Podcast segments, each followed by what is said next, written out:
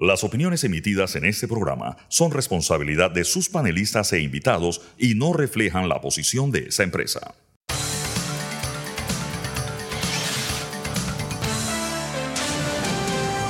Mesa de Periodistas. Buenos días Panamá, bienvenidos a Mesa de Periodistas, el análisis profundo y frente que los pone al día.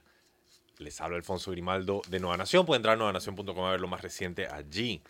Nos están escuchando hoy en nuestra edición de 21 de febrero de 2024, miércoles, desde la cabina de TVN Radio. Nos pueden seguir aquí en arroba TVN Radio 965, en X y las demás redes sociales, igual Instagram. Y les recuerdo que pueden revivir las fascinantes conversaciones que tenemos aquí en Mesa de Periodistas, entrando en YouTube y Spotify buscando Mesa de Periodistas. Hoy en el programa, estos serán los temas que estaremos tratando. Agenda bien apretada. Primero estaremos hablando sobre la continuación de Panamá en la lista de paraísos fiscales de la Unión Europea. Estaremos hablando de ese tema de primero. Luego, posteriormente, estaremos comentando sobre las declaraciones que dio el magistrado Junca al diario La Prensa. Posteriormente, Minera Panamá cambia su estrategia, eh, entre otras cosas, eh, aboga por no entrar en un arbitraje con el país, sino negociar. Además, abre sus puertas a los visitantes.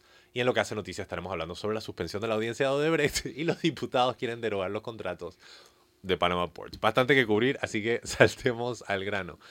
Hoy les presento a quienes se encuentran conmigo el día y tengo el gusto que me acompañe Fernando Martínez. Buenos días, Fernando. Buenos días, saludos a nuestros oyentes. Y pronto con nosotros, después del primer cambio, va a estar con nosotros Sabrina Bacal. A, ver, si alcanzamos. a ver si alcanzamos. Y no, se no hay que apostillar nada.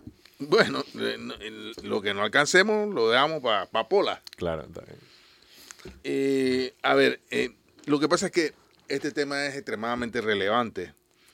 Eh, a pesar de todos los esfuerzos que ha hecho Panamá, y debemos decir que Panamá ha hecho ingentes esfuerzos, aquí, a menudo nos critican porque decimos em, cosas que, eh, que desaprueban el accionar del gobierno, pero yo en, en este y en otros casos soy el primero en reconocer que Panamá ha tenido una posición muy activa en el tema de paraísos fiscales y, y las llamadas o mal llamadas listas grises.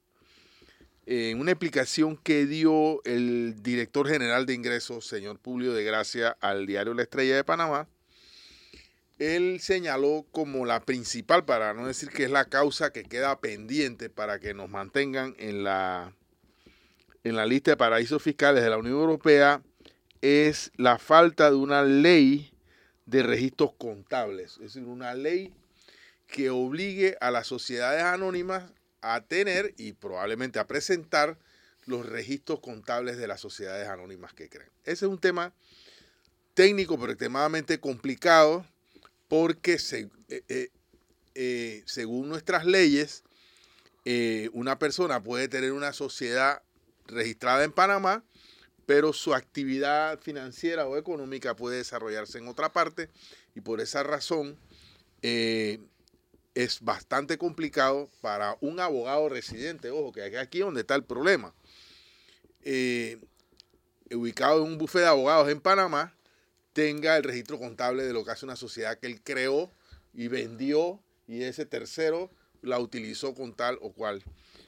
Pero hay un tema eh, que eh, para mí está en el fondo de todo esto y que también está mencionado en, en el reporte que hace eh, el diario La Estrella de Panamá, y es que sin duda el tema de el reclamo de la Unión Europea para que Panamá intercambie información fiscal eh, excede los que, lo que yo definiría, y, mi posición en esto ha sido muy crítica y muy distinta a, eh, al status quo, y es que yo creo que ya esto raya en una afectación al derecho soberano de Panamá de hacer con su, con su, o sea, el régimen fiscal panameño es territorial.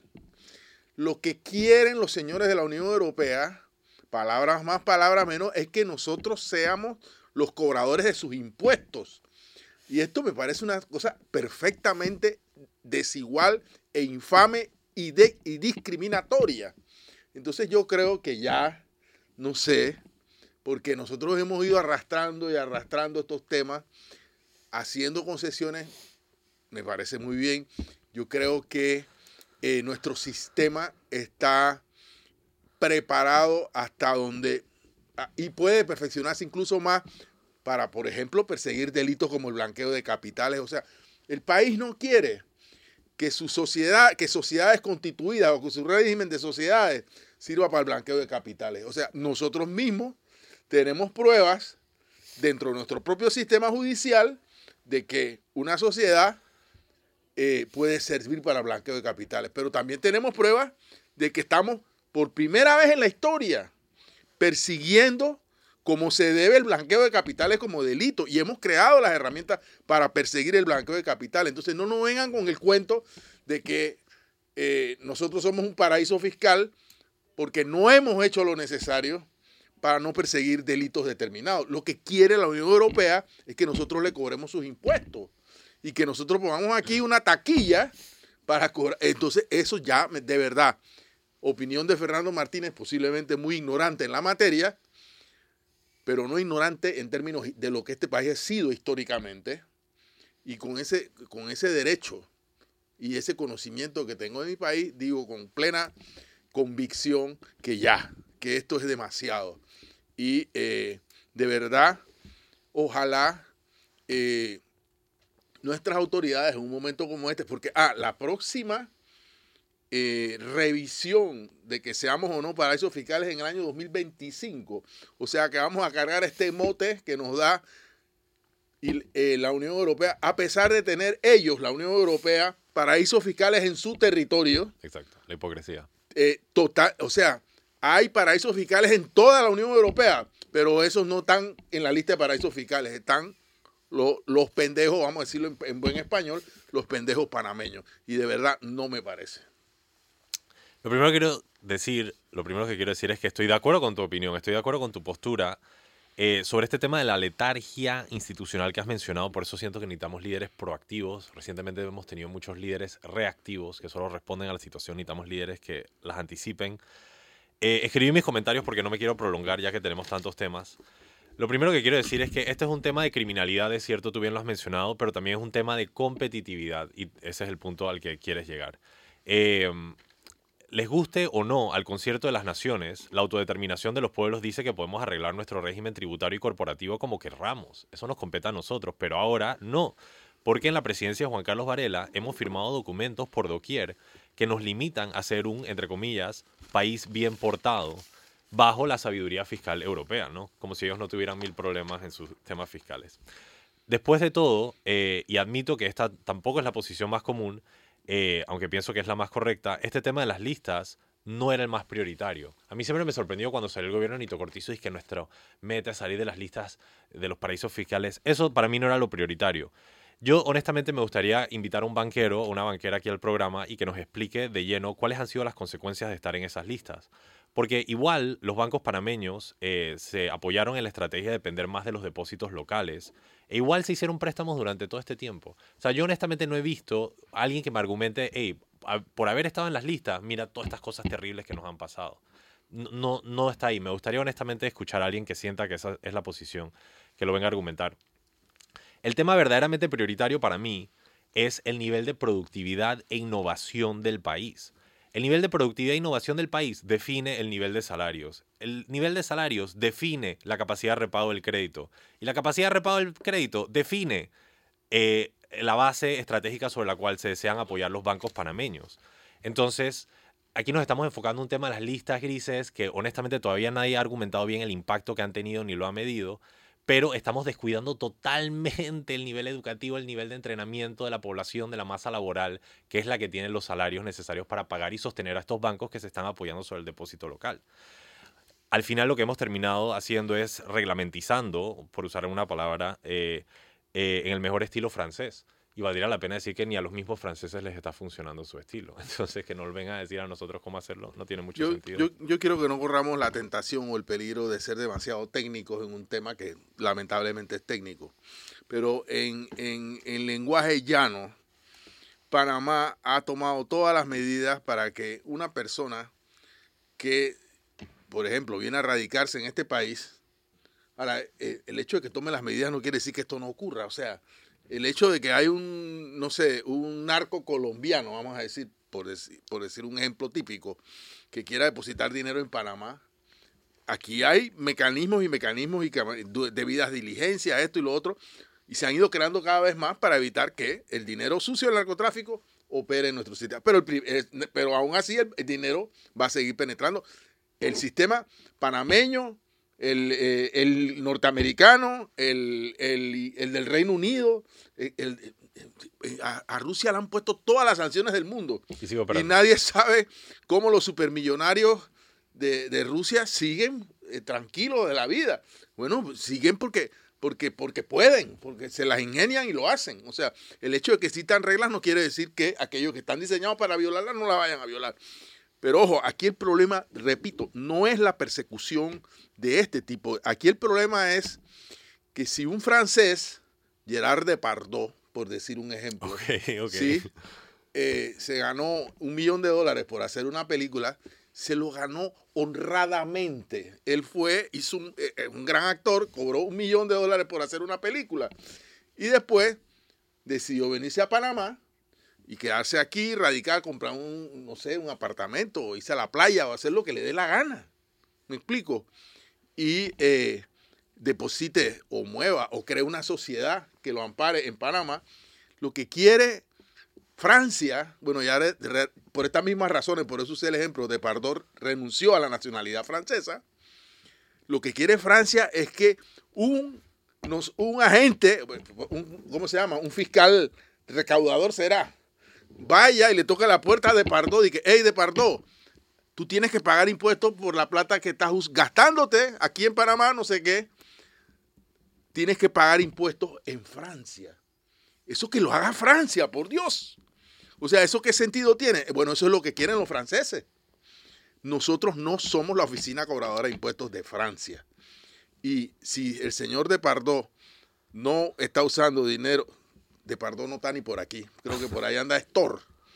Eh, el actor de la película, Thor es el que anda por ahí. Chris Hemsworth, sí. Sí, eh, a ver, eh, si el señor viene a Panamá, nosotros lo único que tenemos que, velar es que su dinero, el dinero que, que, invierte o que gasta o que utiliza en este país, no sea dinero sucio. Pero si el tipo viene y dice, yo me, yo me gané esto haciendo una película, ¿cuál es mi problema? Yo no tengo... Francia que vea a ver cómo hace para cobrar sus impuestos. Sí, estoy de acuerdo. Entonces, ese es el tema para no hablar en términos demasiado técnicos. Porque si no, nosotros le subsidiamos la colecta de impuestos a, Francia. No, pero además nosotros le estamos diciendo a todos los de del mundo, no vengas a Panamá, Correcto. porque aquí te vamos a fastidiar la vida. Pero eso es parte del punto, eso es parte de lo que intenta hacer la Unión Europea. Claro, eh, por favor, entonces yo creo que por ahí va la cosa. Yo creo que ya no tenemos más tiempo. No, de seguro no. Nada más quería decir dos puntos eh, para terminar. Uno, flexibilidad con el nacional. Tú bien lo has dicho, se ponen todos estos requisitos para evitar el lavado del dinero y tienes a personas que tienen ingresos mensuales de dos mil dólares o tres mil dólares llenando eh, formularios que le preguntan su beneficiario final, su número, lo que sea. Es que, oye, tenga algún tipo de flexibilidad con el nacional y no le impongas estándares internacionales a una persona local que está buscando el préstamo. Y sencillamente termino diciendo que no sé qué tan buena idea es que el gobierno tenga total acceso inmediato a las finanzas internas de las empresas. Ya hemos tenido presidentes ah. perseguidores en el pasado y no creo que queremos movernos. No creo que queremos movernos a un sistema donde facilitamos al siguiente presidente perseguidor. Ese es un buen punto, el tema de los registros contables. Es que muchas empresas, si están obligadas a presentar su registro contable, no van a buscar eh, eh, eh, sociedades panameñas, se irán a unas sociedades europeas, que las hay. Vamos, al primer cambio y cuando regresamos, mucha más materia en esta corredera de temas. Están escuchando Mesa Periodistas, el análisis profundo y diferente que los pone al día. Ya regresamos. Y estamos de regreso en Mesa Periodistas, el análisis profundo y diferente que los pone al día. Les recuerdo, les Alfonso Grimaldo, me acompaña Fernando Martínez y ya se encuentra con nosotros Sabrina Bacal. Buenos días, Sabrina. Buenos días a la audiencia. Bien, el siguiente tema tiene que ver con declaraciones que diera el magistrado eh, Alfredo Junca al diario La Prensa. Fernando tiene los detalles. Sí, a ver, yo tengo la mala costumbre de leer, de leer eh, no solo con lupa, sino además en papel, el papelón.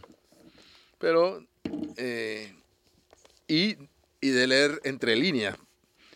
Esta entrevista por el magistrado Junca a la periodista Eliana Morales Gil eh, deja, deja claramente un, un conjunto de eh, lo que yo considero imprecisiones o desaciertos por parte del, magistrado. A ver, la primera pregunta dice, la comunicación debe llegar a la Secretaría General y de allí al Pleno. Se refiere a la comunicación de que eh, el señor Ricardo Martinelli Berrocal tiene una sentencia ejecutoriada y es una comunicación que debe venir del órgano judicial, en este caso de Valoisa Marquínez, del juzgado segundo liquidador. Respuesta de Junca. La comunicación llega a Secretaría General y de allí continuamos con el procedimiento establecido que siempre se ha utilizado para la resolución del trámite de inhabilitaciones cuando se dan estos casos una vez recibido el oficio. Ok. Resulta que esta no es una inhabilitación igual a las que está mencionando el magistrado Junca. ¿Por qué? Miren ustedes. ¿Cómo ocurre una inhabilitación en el sistema electoral? Bueno, alguien pone, generalmente, alguien pone una denuncia, va ante el fiscal electoral, el fiscal electoral realiza una investigación, hace literalmente una especie de sumario, acusa, dice, de verdad, aquí hay pruebas de que un X candidato cometió delitos electorales, y luego esa, esa, esa acusación o sumario del fiscal, igual que pasa en el sistema ordinario, es enviada a un juzgado electoral. Si este juzgado electoral falla contra, eh, en contra del candidato, el candidato puede apelar y la apelación va al tribunal electoral. Este es el procedimiento que el señor Junca dice o que se, está establecido siempre y que siempre es utilizado para la resolución. Pero eso es falso, señor magistrado. ¿Sabe por qué? Porque este es el caso de una inhabilitación de una persona que ya tiene una condena, que ya está ejecutoriada, que ya pasó por la elaboración de un, eh, de un sumario, que ya fue un juicio, que ya tuvo derecho a defensa, que fue a una apelación y fue a segunda instancia y fue ratificada y fue a una corte. ¿Cómo va a ser igual este ese procedimiento al, al, del señor Ricardo Martinelli, que ya todas esas fases se cumplieron? Esto está muy mal dicho, primero. Segundo, eh, ¿cuánto segunda pregunta, ¿cuánto tiempo estima que toma este proceso de inhabilitación? La justicia electoral es bastante rápida, responde Junca saldo que hubiese algún gran debate en el Pleno que nos tomará mucho tiempo y que nos tomará mucho tiempo para, para poder resolverlo. Esto es algo que puede tomar algunas semanas. O sea, dice que es rápido, pero puede tomar algunas semanas. ¿Cuántas semanas quedan para el proceso electoral? Eh, diez. No, quedan literalmente dos meses. Pues. Semanas, acabas de decir, diez semanas. Bueno, vamos a suponer que son 10 semanas. No, no, no voy a entrar en problemas aritméticos. Aquí el problema es que el señor Junca dice que esto puede tomar algunas semanas. ¿Y usted sabe qué? Estas semanas, ¿para qué están sirviendo? Para que el señor Ricardo Martinelli siga haciendo campaña, porque según, al entender del Tribunal Electoral y del señor Junca, él sigue siendo un candidato, a pesar de que hay una orden judicial o un mandato constitucional que dice que él no puede correr en las elecciones. Entonces él dice, no, esto puede durar semanas. ¿Y a quién le conviene que esto dure semanas? O sea, de verdad, yo alucino con estos temas. Otra pregunta. Y a propósito de la imagen del expresidente en la calle, hay vallas y propaganda en redes sociales y otros medios de comunicación que incluyen su foto nombre, sus datos, una vez inhabilitado. ¿Qué va a pasar con este material que proceden con esto? Y él dice, todas las vallas en la campaña electoral deben tratar sobre la candidatura de una persona. Una persona que no es candidato puede tener una valla candidatizándose para... No, una persona que no es candidato no puede tener una valla candidatizándose para ningún cargo. Entonces, todo eso debe ser cambiado. Precisamente de eso es lo que se trata. De que mientras el señor Junca se demore sus semanas decidiendo esta cuestión que ya está ultra decidida, el señor que no puede ser candidato seguirá actuando como candidato. Porque, entonces, de verdad, invito a nuestros oyentes a leer esta entrevista y a sacar sus propias conclusiones si es que yo estoy equivocado. Vamos con Sabrina. Sí, son 10 semanas, 10 semanas y 4 días. Sí, ya, ya, las, ya las conté. De este domingo son, son 10 semanas. El tiempo relativo y el tiempo para el Tribunal Electoral eh, pareciera que va a nivel, pues a paso tortuga, porque eh, cuando le preguntan por el, si recibieron el oficio, Dice, no, no hemos recibido oficio, ningún tipo de comunicación del órgano judicial. Y el titular de la entrevista, que, que es una de las declaraciones del magistrado presidente, es, no vamos a actuar antes de tiempo. O sea, yo creo que el Tribunal Electoral no entendió que estamos contra el tiempo. En 10 semanas hay una elección en Panamá. Es lo que digo. Eh, o sea, tienen que apurarse. Entonces, la otra gran contradicción es, si no tienen ningún afán, porque no, en las declaraciones no se ve ningún afán, ellos no han recibido oficio, a, mí todavía en términos de sentido común no me cabe en la mente como un hecho público y notorio que está en todos los medios nacionales e internacionales y es la condena en firme del señor Ricardo Martinelli.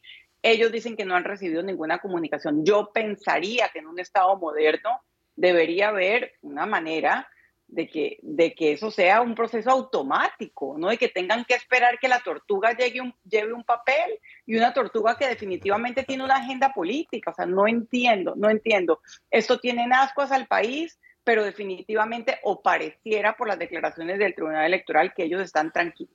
Entonces, lo otro que no, no queda claro es, entonces ellos sus, aplazan, crean una crisis con, con aplazar el, primer debate presidencial y la crean por un error de ellos, por, por haber em, ido en contra de su propia norma. Y eso se dieron cuenta cuando en este espacio, el viernes pasado, lo dijo el doctor Jorge Eduardo Ritter. Antes no se habían dado cuenta. Yo tenía la esperanza de que el cambio de fecha obedeciera a que de alguna manera ellos hubiesen entendido o tomado conciencia del apuro, pero ellos dicen que básicamente no van a actuar antes de tiempo en el caso Martinelli y entonces no sabemos cómo son los tiempos del Tribunal Electoral. Los tiempos, estas semanas, si faltan 10 semanas para la elección, no sabemos qué esperar.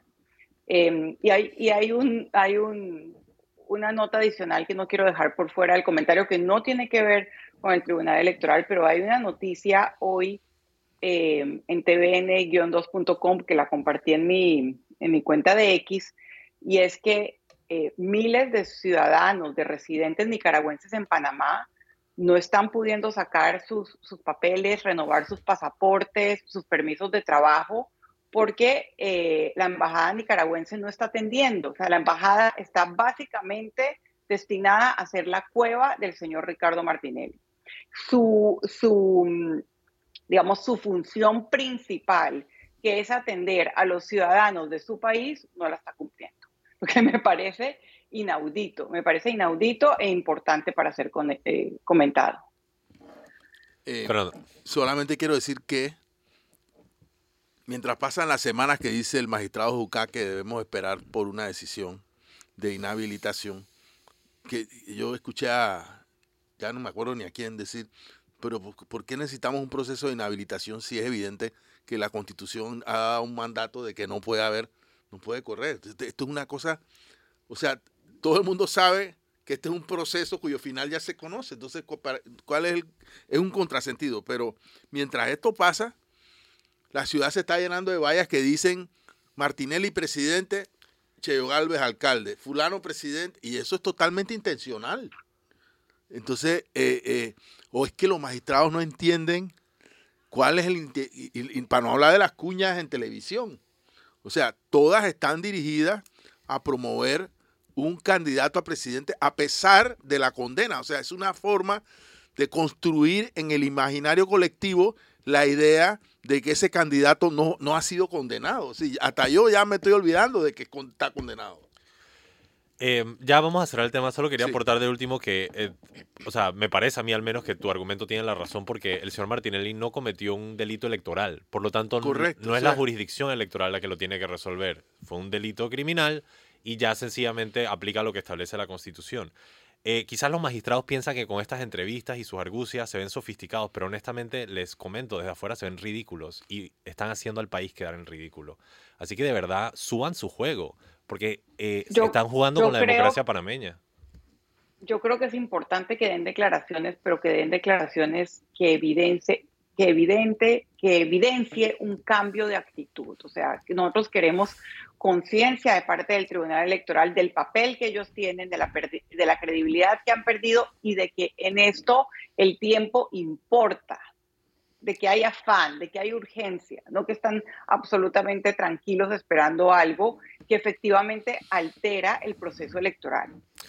Otro tema que definitivamente eh, ha dado de qué hablar tiene que ver con la mina. Eh, yo podría brevemente comentarles como contexto que eh, agentes de la mina han indicado que estarían buscando otro tipo de relación con el gobierno nacional, alejándose de los arbitrajes y las disputas legales, intentando buscar algún tipo de negociación. Ahora bien, ¿negociación para qué? Esa es la pregunta que mucha gente se está haciendo.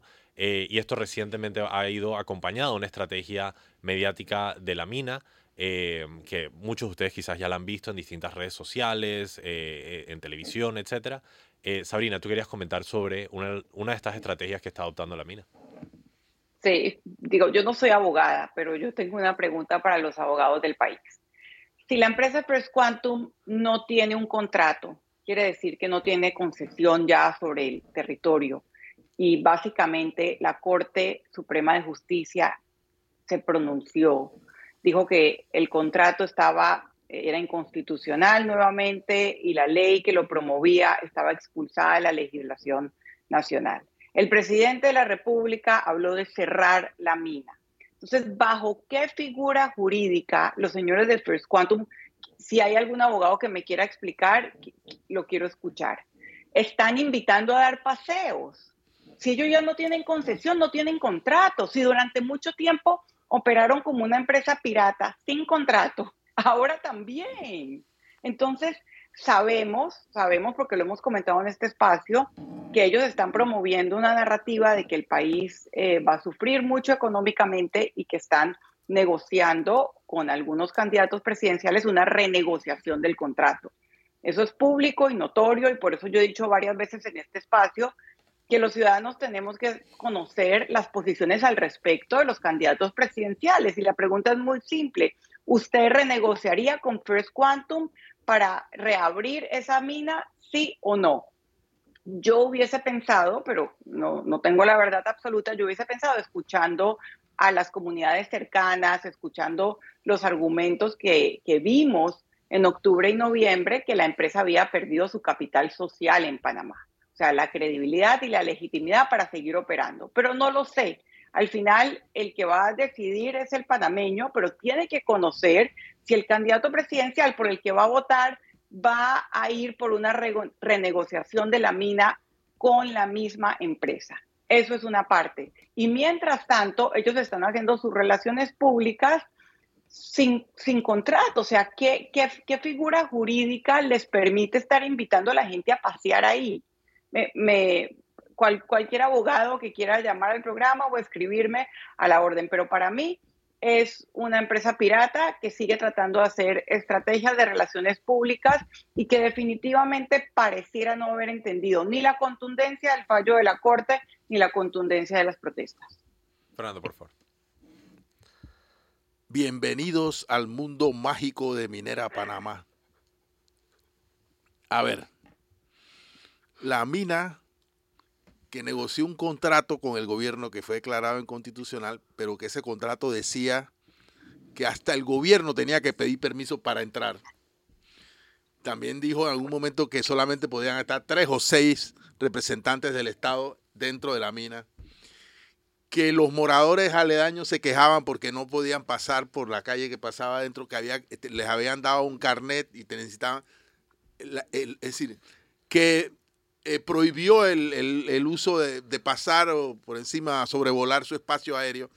La mina, que por ser tan cerrada, nosotros, muchas personas dijimos, es un canalzón, es una zona del canal, es una, es una neocolonia o una colonia misma. bueno, esa misma mina ahora se quiere convertir en, en, Disney World. Eh, eh, qué raro, qué sospechoso. Eh, a ver, para mí, la mina está en campaña electoral. Y, la pregunta de Sabrina habría que entenderla hasta allá. No si tiene una herramienta legal que ampare, que, se, que cambie su razón social de explotación minera a una explotación turística.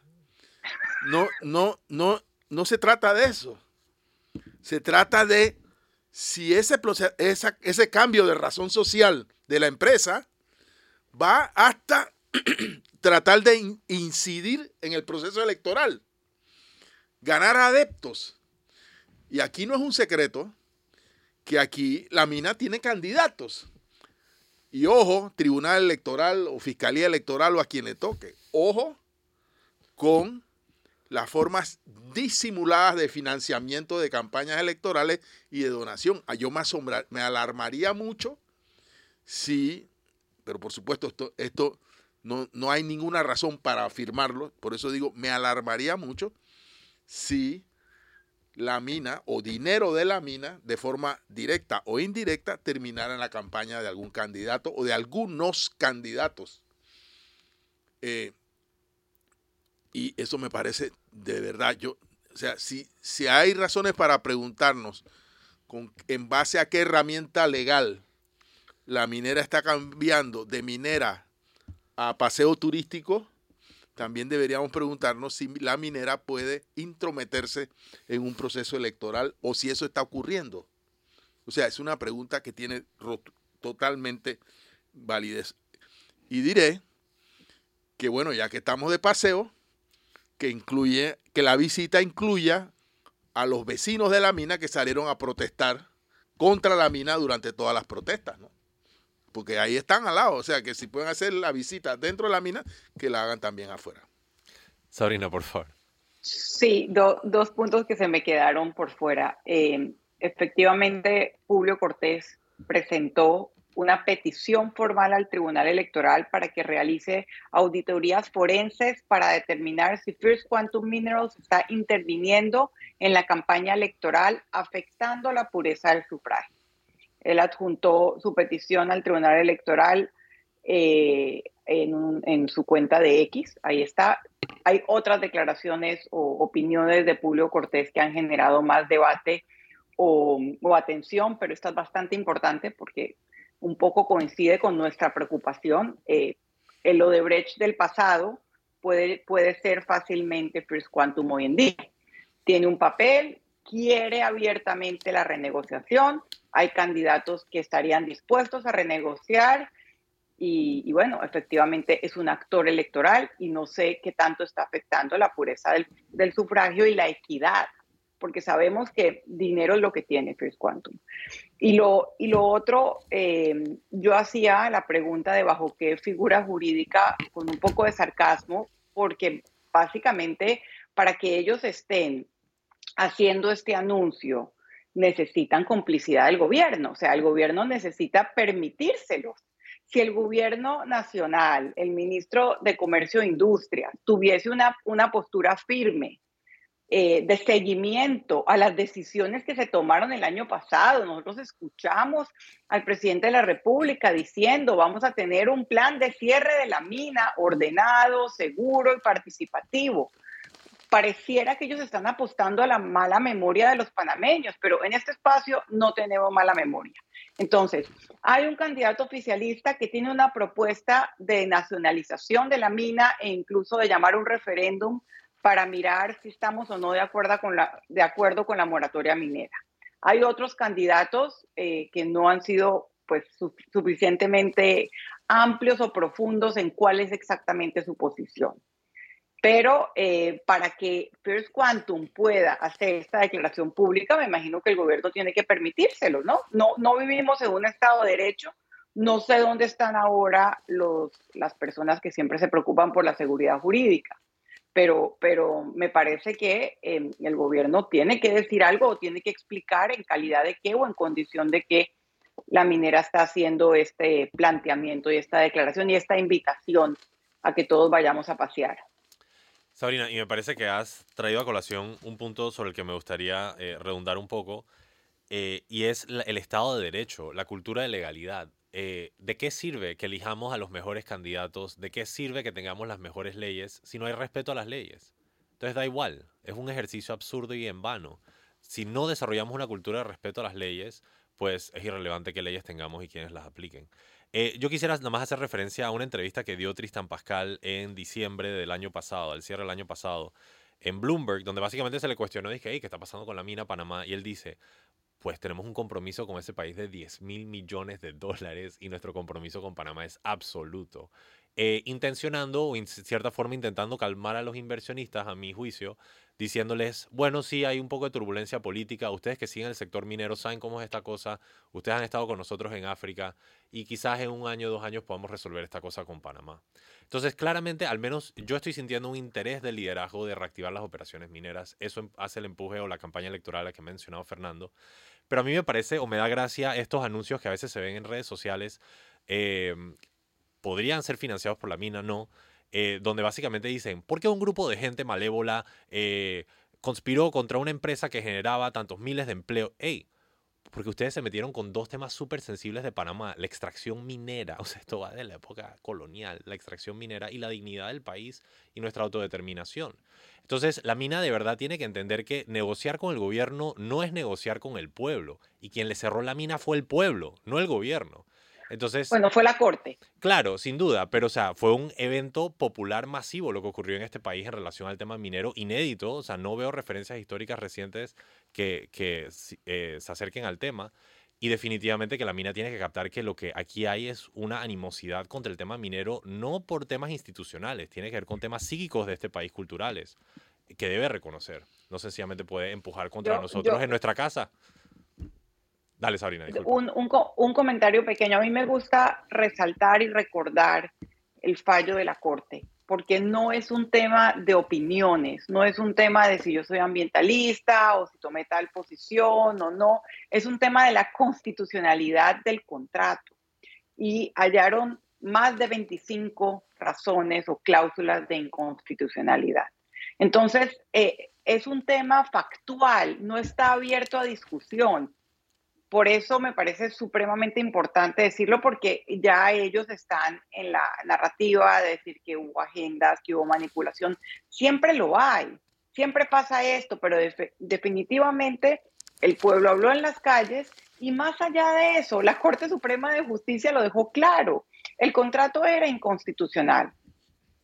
Sabrina, Sabrina, pero yo creo que es importante, sí, eh, señalar lo siguiente. Minera Panamá eh, no se va a basar, o su propuesta no es basarse en el contrato que ya fue declarado inconstitucional por razones Correcto. obvias. Por eso ellos van de, una, a proponer, de una renegociación. Exactamente. Ellos lo que van a proponer o lo que están negociando con algunas personas en este país es hacer un nuevo contrato. Es más, voy a adelantarme y voy a decir que en ese nuevo contrato, Minera, sería muy tonto si no, no hacerlo, Minera Panamá cambiará algunas de las cosas que en mi opinión eran de verdad espantosas. Es decir, eh, eh, el derecho a, expropiar tierras, el derecho a intervenir ríos, agua, no sé qué, el derecho a, no, o sea, el, del contrato estaba, eh, aquí lo hicimos análisis demasiadas veces, lo que están proponiendo es un nuevo contrato y con otras reglas, no sé ni, ni, cuáles son, ni, ni, puedo tampoco decir, anticiparme, pero esa es un poco la propuesta. Lo digo para que estemos preparados porque eso muy probablemente eso va a estar en el tapete. No solo del debate electoral, quizás debamos eh, hablar en mesa, no hoy porque hoy no tenemos tiempo, sobre si el tema minero debe ser uno de los temas esenciales del debate electoral que, que tenemos encima, pues. No sé, eh, eso es un buen tema para que lo debatamos aquí. Pero eh, solamente esa aclaración. Sabrina, ¿quieres decir una No, no, eh, yo, yo siempre he hablado de renegociación. El contrato pasado fue inconstitucional, pero recuerdo el pronunciamiento de la Corte simplemente porque por esta narrativa de que, de, de que fue solamente una protesta o, o, una solamente la voz del pueblo que puede ser algo menos más manipulable, menos factual. No, fue la Corte que se pronunció y, y, y, es por eso que estoy preguntando bajo qué figura jurídica o bajo qué amparo del gobierno es que ellos siguen invitando a las personas a visitar la mina. Es lo que estoy preguntando. Valdría la pena solo decir como último que eh, First Quantum ha estado vendiendo intereses mineros suyos en otro país, posiblemente eh, para financiar la liquidez necesaria para sobrevivir eh, hasta que se dé una posible renegociación con el gobierno panameño, eh, ya que en los planes estratégicos de First Quantum a largo plazo, los ingresos de la mina en Panamá eran precisamente lo que iban a financiar eh, la entrada en operación de sus nuevas minas en América del Sur. Vamos al cambio cuando regresamos mucho más aquí en Mesa Periodistas, el análisis profundo y diferente que los pone al día. Ya regresamos. Y estamos de regreso en Mesa Periodistas, el análisis profundo y frente que los pone al día. Les recuerdo, les Alfonso Grimaldo, me acompañan Fernando Martínez, Sabrina Bacal, todavía bastante en la agenda, últimos 10 minutos, Fernando, de Brecht, caso de Brecht, vamos para allá. Bueno, de verdad no sé los motivos por los que eh, ocurre esta nueva proposición. Leí eh, en un medio que eh, faltaba todavía una diligencia internacional, etcétera, etcétera. Eh, o sea, son razones procesales, pero de verdad Odebrecht que debería ser el caso más adelantado de todos los casos de alto perfil de este país por lo, por lo notorio, por lo significativo de la, por la cuantía de la lesión, bueno, porque hay dos expresidentes eh, eh, acusados, el expresidente Varela y el expresidente Martinelli. Es decir, hay 25 acusados, hay, de, bueno, mucha tinta derramada sobre este caso. Y eh, el, el juicio va a quedar para el 12 de noviembre, entre el 12 de noviembre y el 19 de diciembre de este año. ¿Y eso sí o sí o lo pueden empujar de vuelta? No, hay una fecha alternativa que es 20 de enero del 2025 al 28 de febrero del año 2025. y el juicio debió celebrarse el 15 de julio, o sea, a mitad de año. Pero bueno, con esta nueva fecha eh, se corre todo.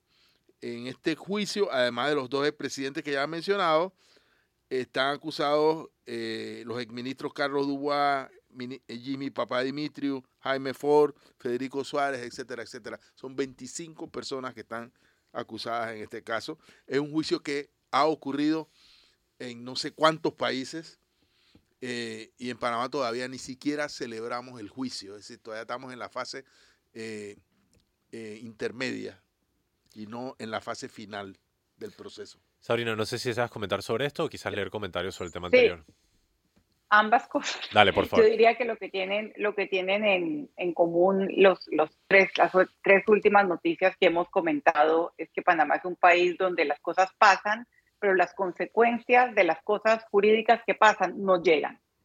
Por ejemplo, eh, eso aplica al Tribunal Electoral, aplica a la mina, eh, a First Quantum y, y, obviamente al caso de Brett, que parece la consecuencia no llegar. Voy, voy a leer dos comentarios que como yo pedí que los abogados me, me sacaran mi ignorancia. Dice, dice un comentario, al desaparecer por inconstitucional el contrato, First Quantum perdió todo derecho sobre la mina y por ello no puede invitar a nada en ese espacio. First Quantum solo puede hacer lo que el gobierno le solicite o autorice. Otro comentario. El tema de la minera es que tiene una barrera infranqueable que es la constitución política de la República de Panamá. No me extrañaría que las reformas constitucionales que están promoviendo algunos candidatos tengan por finalidad quitarle esa barrera al contrato minero, ya que recordemos que la Corte Suprema en ocasiones ha dicho que ese contrato es inconstitucional, tanto el último como el anterior. Y esto me parece que va a ser la barrera jurídica fundamental que van a tratar de resolver. Yo insisto, comentarios que me han llegado. Yo insisto en que debemos hablar de ese contrato, porque ese, ese contrato desapareció, ya no existe. Entonces, eh, y que la intención de futuros gobernantes y de Minera Panamá es tener un nuevo contrato. O sea, el contrato ante, los contratos anteriores, porque son en realidad varios, ya no existen jurídicamente. Entonces, claro, pero eh, solamente recordar, renegociaron un nuevo contrato eh, y y fue declarado nuevamente inconstitucional. O sea, ya estaba el precedente de la inconstitucionalidad antes. Y ahí va a seguir. No, qué locura. No sabemos no sabemos. Espero yo que no. O sea, qué locura sería cambiar la constitución para favorecer a una empresa minera. Que lo intenten, de hecho, para que vean qué pasa en este país. O sea, yo creo que no han captado cómo esta cosa enciende a las masas y hasta dónde podría llegar. A mí me sorprendió, Sabrina, disculpa que agarre este tema, cuando tú trajiste a Laura Chinchilla, expresidenta de Costa Rica, al programa, ¿te acuerdas? Y ella dijo en la entrevista, en Costa Rica no llegamos a este punto. O sea, en Costa Rica apenas ya ciertas personas claves dijeron que la mina no podía proceder, inmediatamente se tomaron las decisiones necesarias para movernos hasta allá. El tema es que aquí en Panamá lo empujaron hasta la última consecuencia. Y literalmente. Y lo siguen empujando. Exacto. Lo siguen empujando, lo siguen empujando como si no hubiese pasado nada. Por eso digo, pasan cosas y las consecuencias jurídicas o las responsabilidades parecen no llegar.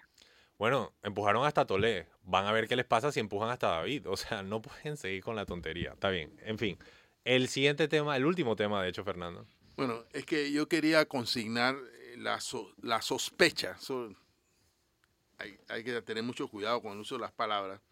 La sospecha que me provoca el hecho de que la Asamblea Nacional quiera, a estas alturas del juego, recordemos que este programa, Mesa de Periodistas, fue especialmente activo en eh, cuestionar la forma en que se, iba a decir renegoció, se prorrogó el contrato de Panama Ports.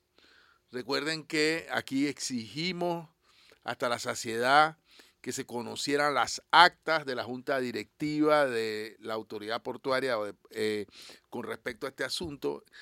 Por cierto, actas que al final del camino demostraron que en la junta directiva no hubo tal discusión del contrato. Lo que había era una decisión del gobierno de Laurentino Cortizo de prorrogar automáticamente un contrato harto demostrado que era un contrato, era un contrato, es un contrato totalmente leonino y totalmente eh, lesivo para el país. Dicho esto, la bancada o el, el, el grupo de diputados que acogió y aprobó de forma entusiasta la renovación de ese contrato, ahora sospechosamente, en plena campaña electoral, acabándose el periodo, se levantan con la peregrina idea de que hay que derogar ese contrato. Ese mismo contrato que ellos, eh, eh, de forma muy entusiasta, repito, aprobaron en su gestión. Eh, el, contrato entra a primer debate hoy. O sea, tampoco es una cosa que está en una subcomisión. Cuando los diputados quieren que algo se demore, lo mandan a una subcomisión. No, bueno, ya va a primer debate de la Comisión de Comercio. Eh, el ponente es un señor que se llama Arnulfo Díaz. Y eh, el argumento, uno de los argumentos que da para derogar el contrato es que estos contratos son demasiado largos. es una concesión a 25 años, que en general todas lo son. Pero bueno, yo de verdad, eh, y además ha dicho el señor Arnulfo Díaz, ponente de esta, de esta decisión, que el contrato tiene muchas inconstitucionalidades, pero lo dijo sin mencionar una sola. O sea, no dijo, es inconstitucional porque el artículo tal de tal por cual eh, dice esto y la constitución dice esto otro. Esto me parece realmente inconcebible. Pero eso es lo que está haciendo nuestra asamblea. Y repito, eh, la Comisión de Comercio que preside el, diputado eh, Roberto Ábrego, Roberto también dio declaraciones señalando que sí, que van a discutir esta, esta, esta, esta ponencia o esta decisión de derogar el contrato de Panama Ports, lo cual, repito, es extremadamente sospechoso en tiempos electorales. Sabrina, no sé si se vas a comentar sobre eso. Están reviviendo todos los muertos, Nando. O sea, revive Minera Panamá, revive Panamá Port, o sea, nada. Pero la, diferencia es que Panamá Port tiene un contrato vigente que ellos mismos aprobaron. Yo lo que creo es que están buscando eh, donaciones inconfesadas. gracias. Pues, siempre se ha sabido que Panamá Port tiene su bancada, ¿no? Entonces es una manera de, de, volver a, ponerse en, la, en la palestra para volver a recibir o pasar el sombrero. Pasar el sombrero. Ok, suave, que no les sorprenda, pero falta otro cambio. Así que manténganse en sintonía, están escuchando Meses Periodistas, el análisis profundo y diferente que los pone al día. Ya regresamos. Y ya estamos de regreso en Mesa de Periodistas, el análisis profundo y diferente que los pone al día, ya los últimos minutos. Les habla Alfonso Grimaldo, me acompañan Fernando Martínez, Sabrina Bacal. Pasamos a ver las cinco noticias más leídas de tvn-2.com. La número... me quedé esperando la música ahí está. La número 5, el debate legal de la posible candidatura presidencial de José Raúl Mulino. Hoy hemos cubierto parte de este tema, puede entrar a tvn-2.com. Si se sienten confundidos es porque las mismas autoridades no han emitido señales claras al respecto. La número 4. Postergan juicio el caso Odebrecht, ahora será en diciembre, tema tratado aquí en Mesa de Periodistas. Uno de los casos más importantes, también simbólicos del proceso de corrupción posterior al regreso del canal de Panamá a la República. Vamos la número 3. Fiscalía Electoral hace algo, de, pondría yo, titularía. Fiscalía Electoral inspecciona juntas comunales en San Miguelito, Herrera y Veraguas. Esto de cara a posibles denuncias en relación a irregularidades en la gestión de los fondos. Pueden entrar a tvni2.com a saber precisamente estas acciones recientes, quizás únicas, de la Fiscalía Electoral. Veamos la número 2. El diputado Vázquez señala que Cortizo otorgó rebaja de pena a estafador que tenía poco tiempo en la cárcel. Cuestionamientos en relación a los perdones que habría otorgado el presidente Laurentino Cortizo ya en las postrimerías de su periodo presidencial eh, a distintas personas. No estoy totalmente seguro cuántas fueron, fueron decenas. Pueden entrar a tvn-2.com para ver precisamente quiénes fueron. La número uno, la nota más leída, el top of mind panameño en estos momentos anuncian nueva ruta desde Panamá Oeste hasta la capital por la vía Centenario, esto en relación al transporte masivo. Eh, no necesariamente una noticia que resuelve los problemas de la población en Panamá Oeste que debe sufrir horas y kilómetros eh, en tranques agobiantes e innecesarios para entrar a la capital y poder desempeñar sus funciones económicas, pero definitivamente algún tipo de alivio podrá proporcionar. Puede entrar a tvni2.com para ver los detalles de esta nueva ruta. Con esto llegamos al cierre del programa. Espero que lo hayan disfrutado. Muchas gracias a Sabrina Bacal. Gracias a nuestra audiencia. Arroba Sabri Bacal. Muchas gracias a Fernando Martínez. Saludos a nuestros oyentes. Y sobre todo, como siempre, muchas gracias a ustedes, nuestro querido público. Les recuerdo que tienen una cita mañana a las 8 de la mañana aquí en Mesa de Periodistas, el análisis profundo y diferente que los pone el día. Feliz miércoles.